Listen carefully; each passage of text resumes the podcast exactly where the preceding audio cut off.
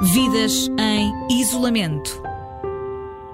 E continuamos neste espaço a ouvir os portugueses que fora de Portugal estão a passar por tudo isto que o mundo está a enfrentar. Já estivemos em Itália, Suíça, Dinamarca, Reino Unido, Países Baixos e hoje vamos ainda mais longe, vamos até Macau. É a partir de lá que temos agora em direto a Catarina Gonçalves Pereira. Olá Catarina, bom dia, muito obrigada por se juntar a nós.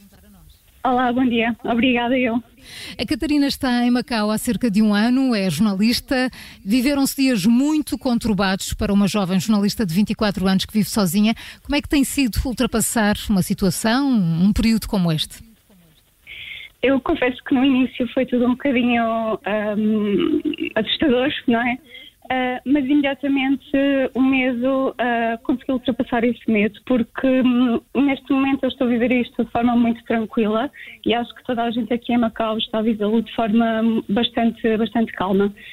Um, quando, quando, começaram a surgir mais casos, portanto em, em fevereiro, que foi a primeira vaga de casos que nós tivemos, um, realmente foi, foi, foi mais complicado e as medidas começaram a apertar mas imediatamente as pessoas também começaram a, a cumprir as regras e as medidas que o governo impunha. Eh, então, eh, Catarina, já se respira de alívio em Macau e sem máscara na rua? Uh, não, é assim, uh, neste momento as ruas já voltaram um pouco à normalidade, há mais gente, uh, em termos de serviços, os serviços estão a funcionar, mas toda a gente anda de máscara ainda nas ruas. Aliás, para entrar nos autocarros e nos serviços públicos é necessário a, a utilização de máscara. No entanto, uh, não se respira de alívio uh, por uma questão que é agora a situação está a inverter-se um bocadinho.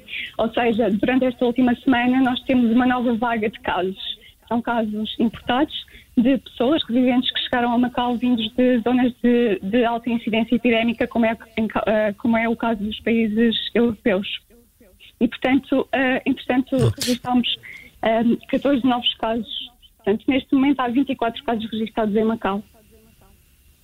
E, e neste quais é que são as principais preocupações e quais é que são as medidas Miguel, uh, estamos com dificuldade em ouvir-te. Uh, que estão a ser aplicadas. Uh, pronto, é assim, uh, neste momento uh, há medidas muito, muito restritivas nas, nas fronteiras.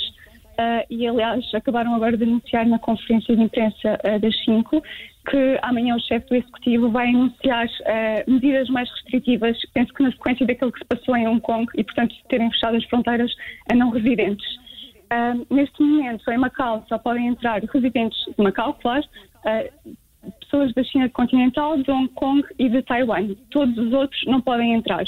E mesmo assim, as pessoas que entram em Macau têm de ir de quarentena. Há sete, eh, se não me engano, sete, sete hotéis designados pelos serviços de saúde e, portanto, as pessoas têm obrigatoriamente de cumprir quarentena nestes, nestes espaços.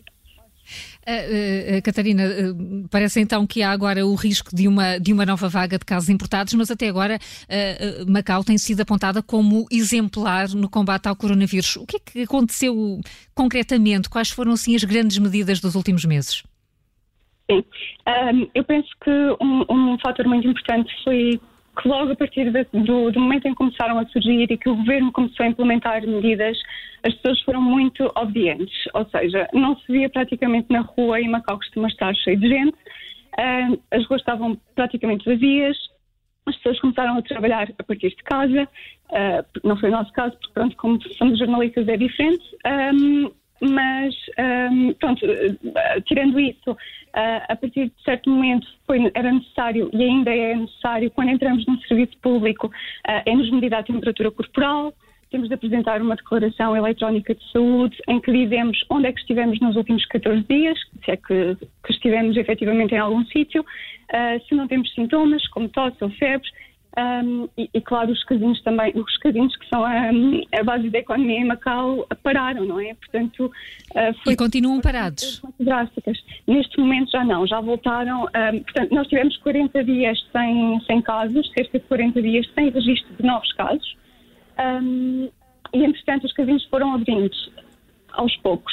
É, portanto, já estão em, em, funcionamento, mas as regras uh, estão muito. Portanto, é tudo muito rigoroso lá dentro. Já estão sempre a fazer a desinfecção, há uma distância um, que é necessário cumprir, só certas mesas de jogo é que estão a funcionar um, e, portanto, é tudo um bocadinho rigoroso ainda.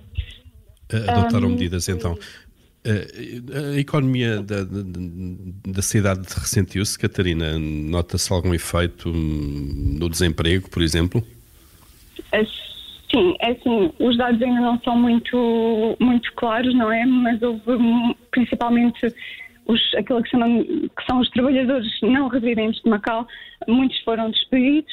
Uh, há também várias pequenas e médias empresas, eu penso que foi o que se, as que irão ressentir mais, uh, que hum, pronto, que acabaram por ter de fechar, não é? Porque foi, era necessário, tiveram de fechar e tiveram de mandar gente embora mas os dados ainda, pronto, uh, ainda não são assim muito, muito claros, não há ainda um, ou pelo menos... Não há estatísticas eu, oficiais ainda, não é? Sim, sim, sim, exato, até porque agora vem esta nova vaga de casos uh, e, portanto, é tudo um bocadinho incerto, é o que o governo nos diz. De dia para dia as medidas podem alterar-se de forma muito drástica, porque tudo depende como a situação vai evoluindo. Mas agora com, esta nova vaga já, já há alguma medida que, que, tenha vindo a ser aplicada? Falou que os casinos foram uh, reabrindo, mas uh, uh, continuam em vigor algumas medidas que tinham sido aplicadas inicialmente? sim, basicamente, por exemplo, quando entramos nos transportes públicos é necessária máscara, nos serviços também. Essas medidas de, hum, por exemplo, de controle da temperatura também continuam ainda em vigor. Agora, o que eles fizeram foi nas fronteiras ah, de facto as medidas estão muito mais rigorosas e, portanto, lá está, ninguém entra sem ir fazer uma quarentena de 14 dias. Catarina Tem receio que se volte uh, àquilo que foram as medidas mais restritivas há cerca de um mês e meio, dois meses?